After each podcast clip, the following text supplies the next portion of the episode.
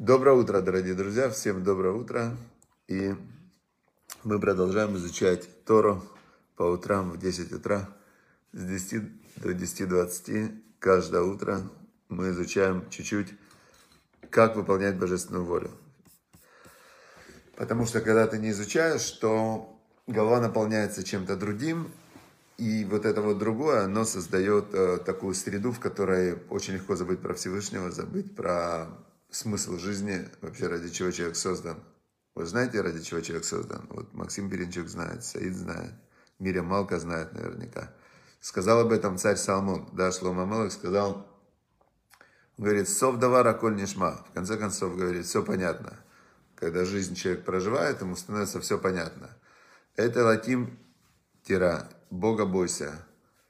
Мицватав шмор, заповеди его соблюдай, кизе коля адам, в этом есть человек. То есть все остальное, когда жизнь проходит, оно вдруг оказывается не имело смысла, потому что с собой ничего человек не может могилу взять.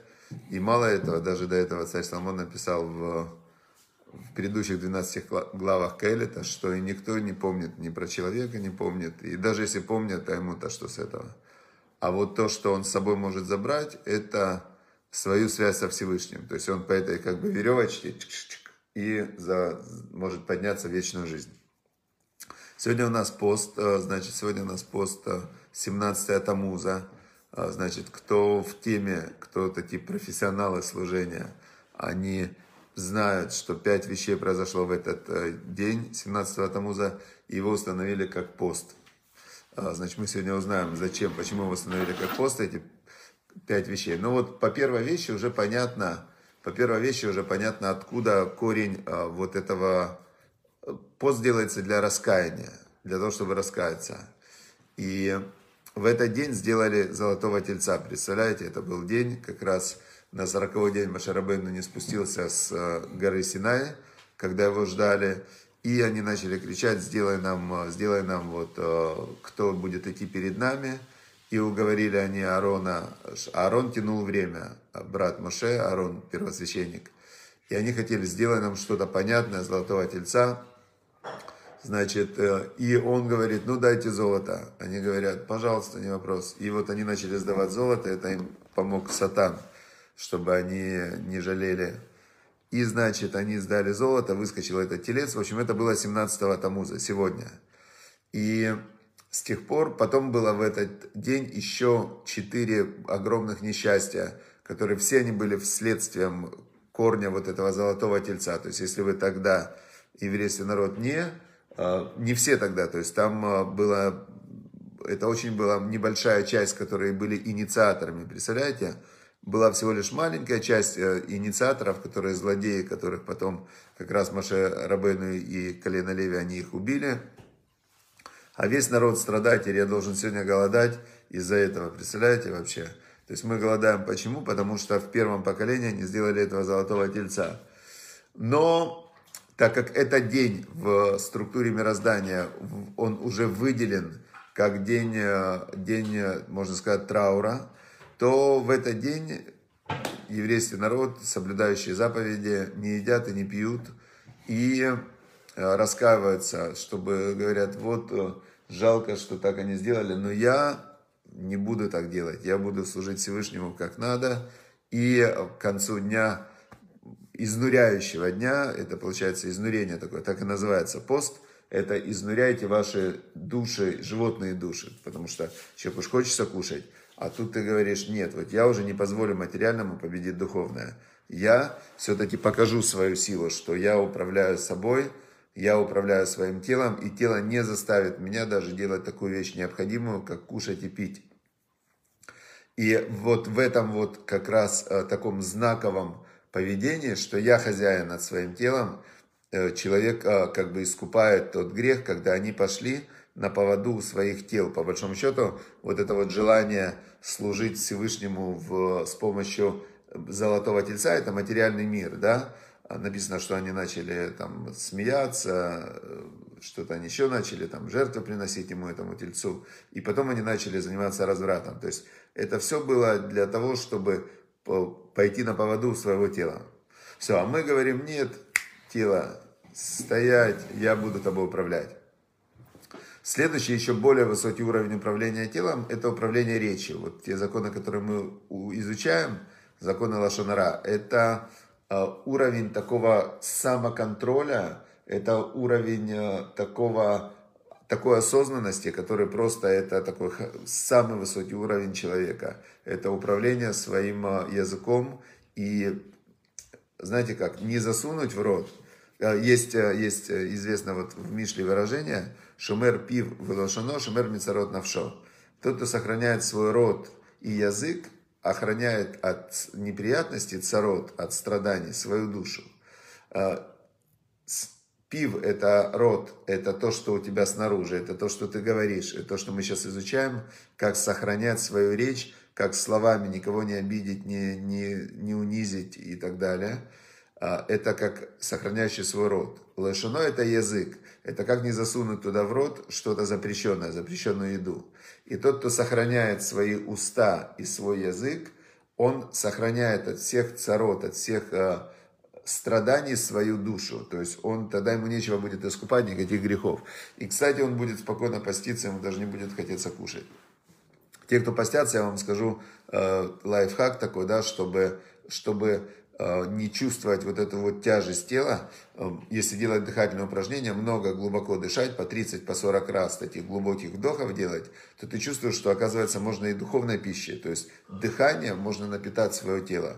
40 глубоких вдохов чистого воздуха заменяет э, пирожок. То есть кто хочет съесть пирожок, значит 40 раз вдохнул и воздухом полностью заменил пирожок. Хорошо. Теперь сегодня мы уже пришли, так как мы уже долго изучаем законы Лошонара, мы стали уже профессионалами в злоязычии. Уже я думаю, что каждый в другом может точно определить, какой закон он нарушает. При этом, Раиса Васильевна, вам доброе утро, легкого поста, спасибо большое. Значит, э, пожилым нельзя поститься, людям, которые болеют, пьют лекарства, которые, у которых есть э, ну, врачебные какие-то причины, беременным, с этих, кормящим и так далее, этот пост, они освобождены, нельзя. То есть, э, теперь, э, когда, значит, э, мы уже изучаем, уже понятно, когда кто-то другой говорит лошонара, но, как известно, человек видит в чужом глазу соринку, в своем бревно не замечает. Поэтому я думаю, что это первый только шаг научиться видеть других лошонара. Второй шаг научиться видеть в себе злоязычие – и третий шаг, спасибо всем счастья, да, всем семьям счастья. И сейчас мы перешли к более такой тонкой вещи, которая называется намек на лошонара, намек на злоязычие. То есть бывают такие высказывания, которые сами они не злоязычие, но они а, называются намек на злоязычие. Или на иврите это называется авак, пыль лошонара. Значит, что это за пыль лошонара? Например, прямые намеки. Значит, э, прямые намеки. Вот, например, э, кто-то говорит, кто бы мог подумать, что Реувен дойдет до такого? Это намек на Лошонара. Почему? Потому что автоматически собеседник спросит, а что случилось, что он сделал? Понятно, да? Хорошо, или можно сказать так, я не слишком высокого мнения об этом Зильберштейне. А слушатель что скажет? Почему? Почему? То есть уже это как бы... Или вот такой вот вообще намек на Лашонара. Давайте не будем говорить о Семене. Мне не хочется рассказывать, что произошло. Ну, люди, понятное дело, спросят, а что произошло? Не-не-не. И самый яркий, вот самый яркий пример, который я очень часто используется, я его слышал лично, вот десятки раз я его слышал минимум. Однажды в субботу Рая и Софа прогуливались по улице. По другой стороне улицы шла Броня – которая помахала Рае рукой. Когда девушки прошли дальше, Софа спросила, что она за человек, ты хорошо ее знаешь? Ох, не спрашивай, ответила Рая. Не хочется злословить, да еще в субботу. Тем не менее, ее ответ сам по себе содержит злословие. Это типичный пример намека на лошонара. То есть, вроде бы она ничего же не сказала. Она сказала, я не хочу злословить в субботу. Но это намек, что она как бы есть о чем позлословить. Все, значит, э, я вам скажу, что в, вот в этой вот ситуации я сам, э, как бы я всегда знал, что нельзя говорить лошонара, но так как мы уже учим сегодня 64-й урок на эту тему, то то я заметил, что сам лично я во многих случаях, вот особенно вот эта вещь намеки, сарказм, какая-то такая сарказм, ну конечно, типа, ну ты что, не понимаешь? Типа, ты не понял? Э, и даже вот такие вот вещи, они обидны для людей. И насколько нужно высокое мастерство, чтобы никого не обидеть словами. Это такое мастерство, что просто невероятное. Очень интересно, очень интересно, что есть самая известная в мире книга по психологии, самая известная по прикладной психологии, которая продана больше всего, издана больше всего раз и издается уже там более ста лет. Это книга около ста лет. Это книга Дела Карнеди. Как приобретать друзей и оказывать влияние на людей. Значит, в этой книге первая глава называется «Первый его закон». Он говорит, если ты хочешь установить отношения с людьми, то первый закон, вот самый главный, он прям с этого начинает, он говорит, это главное. Не критиковать, не жаловаться и не обвинять. Как раз он говорит, слушай, хочешь э, хорошие отношения с людьми, не говори лошонара. Это все входит в лошонара. Критиковать – это лошонара, человек обижается. Э, обвинять – лошонара, человек э, обижается. И жаловаться, жаловаться это здесь, э, может быть, на кого-то жаловаться. Или ты жалуешься там на себя, вот что мне плохо, там жаловаться, что за жизнь. Таким быть пессимистом, тоже это лошонара, потому что ты жалуешься на свою жизнь, и это злоязычие. И он говорит, если этого держать, он доказывает там, что это, во-первых, бессмысленно. Он доказывает с точки зрения опыта э, и с точки зрения конкретных примеров, э, с точки зрения конкретных примеров, что все эти три э, действия, критиковать, жаловаться, обменять, приносят человеку колоссальный вред в отношениях. То есть выигрыша нет, ты никому ничего не докажешь, просто ты рвешь отношения с людьми. Теперь дальше. Дальше, а, дальше он говорит, и первый его закон. А какой закон? Ну, то есть, а что делать-то, да? То есть, сур мира, отодвинься от зла и делай добро. Вторая у него глава называется искренне хвали других людей. То есть, ты вместо того, чтобы находить за что их поругать, ты находи за что их похвалить. Э, комплименты искренние, он прям начинает, искренняя похвала. Она делает чудеса, она укрепляет, она дает жизнь, она дает любовь, она все, все, все в искренней похвале. Понятно, да? Получается, значит, мы, как раз Дейл Карнеди, он э, дошел своими мозгами до очень важных таких глубоких духовных законов. Э, ну и, если хотите, просто он привел там множество примеров, как э, люди в ответ на критику, они просто убивали критикующих, просто убивали.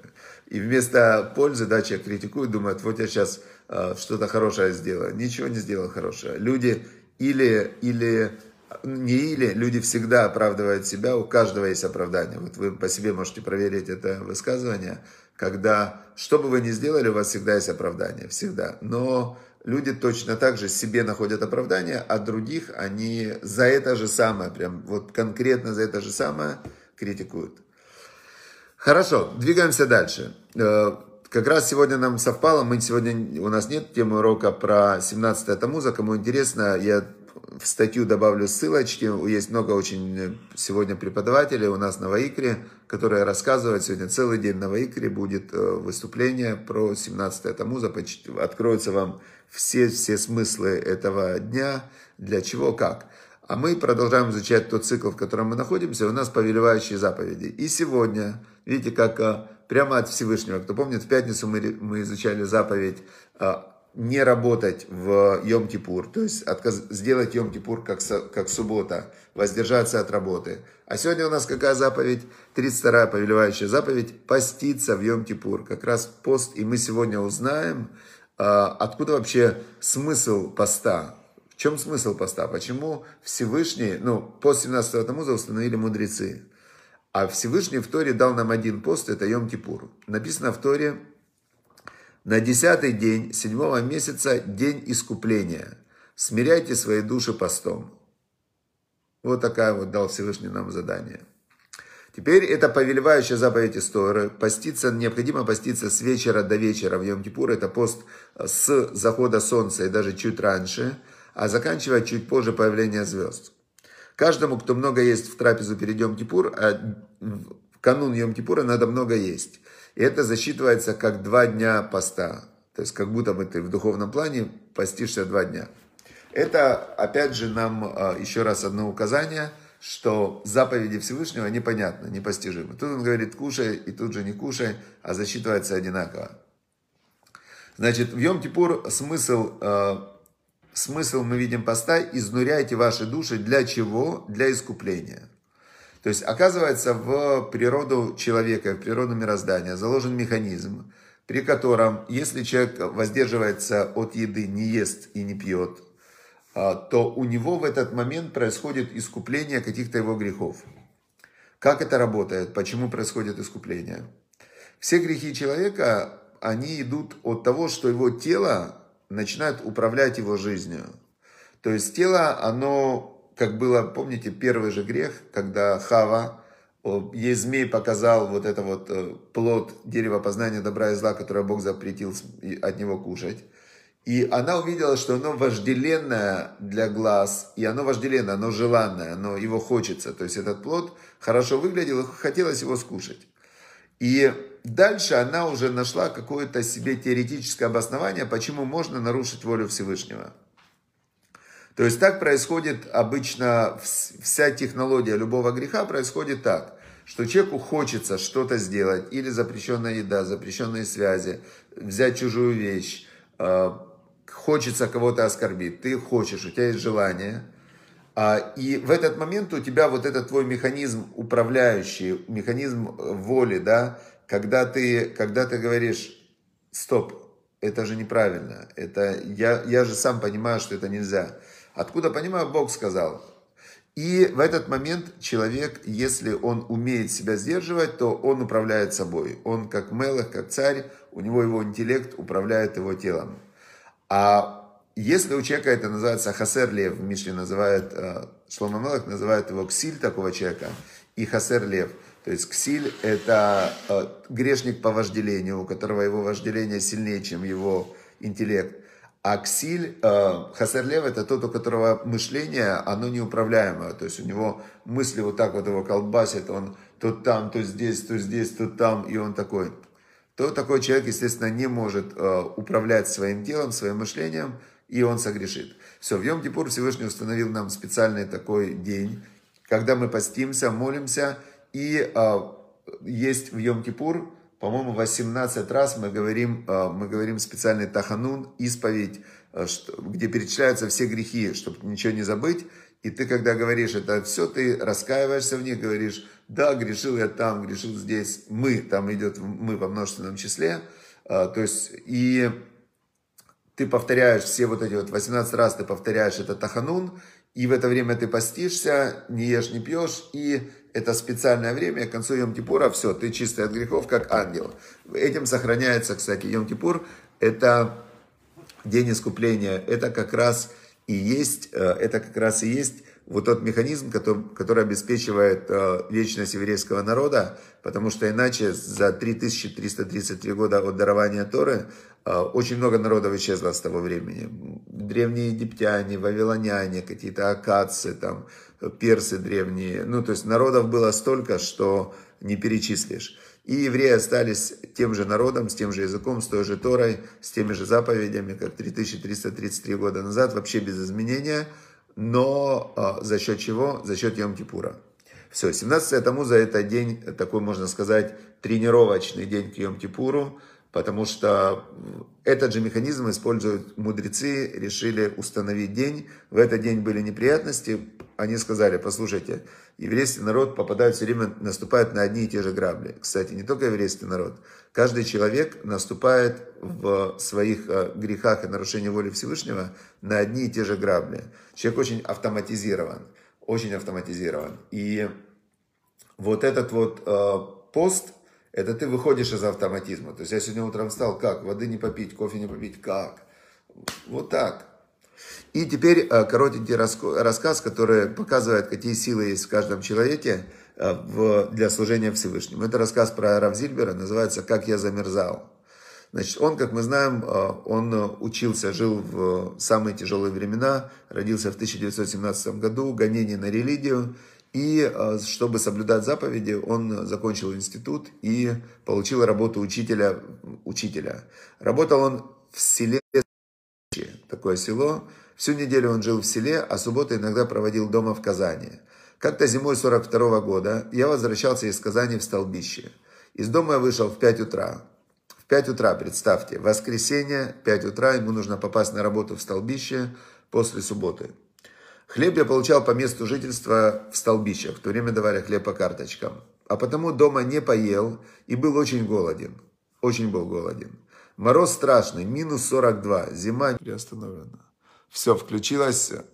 Так, очень странно. Сейчас, все, надеюсь, что сейчас мы быстренько, я расскажу эту историю. Значит, минус 42, представьте, минус 42, и он, значит, 20 километров, он валь, и еще валил снег. И он туда добежал за 3 часа. 20 километров за 3 часа это очень-очень э, быстро, тяжело. Я когда-то бегал полумарафон, и я понимаю, что это такое. В общем, добежал он. В 8 утра был уже в школе. Значит, в 5 утра вышел из дома, минус 42 мороз, 20 километров пришел в школу. Но меня ждало разочарование. Пекарня в Столбищах в тот день хлеба не выпекла, потому что из-за мороза не привезли дрова. Представляете? Сколько он потратил энергии, когда бежал 3 часа до Столбищ. Учеников нет. И, пожалуй, можно было бы разойтись по домам. Но советские власти не любят, чтобы учителя простаивали. Нам дали задание пройти по деревням и записать детей, которые должны были пойти в будущем году в школу. Мне досталось село Большие Кабаны в пяти километрах от столбищ. По-прежнему голодный, иду в Большие Кабаны. Обычно туда вела тропинка, но сейчас ее замело. Я потерял тропу и сбился с пути. Иду по глубокому, выше колен, рыхлому снегу. Приходится прыгать. Я прыгаю, прыгаю, представляете? Двигаться все труднее. Тут еще поднялся невыносимый ветер. Чувствую силы на исходе. Меня вдруг одолело страстное желание. За всю жизнь по сегодняшний день не испытывал такого непреодолимого желания. Прилечь, отдохнуть хотя бы на минутку. Но я вспомнил, что так замерзают, и стал молиться. Я единственный сын у родителей. То есть, представьте, вот молитва, которую он говорил, да? Он просит Всевышнего. Я единственный сын у родителей. Я еще молод, ничего не успел сделать. И что будет с родителями без меня? Э, я просил Бога пожалеть моих родителей. То есть он не за себя даже просил выжить, он просил пожалеть родителей. И я увидел, что есть тот, кто э, слышит молитву. Это не значит, он пишет Равыцка, что Всевышний тотчас же исполняет то, о чем просишь. Но молитва никогда не пропадает впустую. Сунул я руку в карман и чувствую, там что-то лежит. В бумагу завернуто. Вытаскиваю кусочек халвы. Мы три года не то что не ели, не видели сливочного масла и сахара. Это война была, это голод. А тут вдруг халва. Откуда? Ничего не понимаю. Оказалось, маме накануне удалось купить кусочек халвы у соседа. И она положила мне в карман эту единственную в доме еду. Я съел кусочек халвы, и мне сразу стало лучше. Я решил бороться до конца. Я прыгал и прыгал из последних сил, и чудом опять попал на тропинку. Дошел до деревни, переписал всех детей и вернулся назад. Вечером опять хлеба не было. И на завтра тоже не было хлеба. Лишь под вечер второго дня привезли дрова, затопили печи в пекарне. Я взял хлеб за много дней вперед. Два килограмма. В войну хлеб выдавали по карточкам, на которых указывали даты. Вперед можно было взять, а задним числом нет. Не успел вовремя, карточка пропала. И нормы, нормы были разные. Съел все сразу, 2 килограмма, без соли, без воды, без ничего. И остался голодным. Вот такая была жизнь. Вот такая была жизнь, и вот так вырастали велика, великаны духа. То есть он был праведник, он был цадик, который всю жизнь ни секунды не останавливаясь служил Всевышнему. И наше поколение, мы такие уже избалованные, у нас уже проблема не то, что хлеба нет, у нас если нет э, там, я не знаю, чего-то вкусненького, то уже проблема, уже проблема, уже люди могут злиться, если нет еды какой-то такой особенной. Слава Богу, хлеб, я думаю, у большинства есть уже, и мы должны быть счастливы, что мы живем в то время, когда нет голода, когда есть электричество, вода в домах, и просто быть счастливыми, и то, что приходится иногда попаститься 17 тому за один день, ну, слава Богу, есть возможность искупить какие-то грехи. Все, Удачи, всем успехов, шавуатов, хорошей недели, хорошего дня, легкого поста и огромных-огромных сил и благодарности за то, что есть. То есть благодарность дает радость и осознание, что есть внутри эти силы, надо просто их использовать. То есть любая трудность, она делает сильнее. Любая трудность – это как э, такое задание, возможность стать сильнее, ближе ко Всевышнему, сильнее помолиться, и Бог всегда поможет. Все, всем удачи, успехов.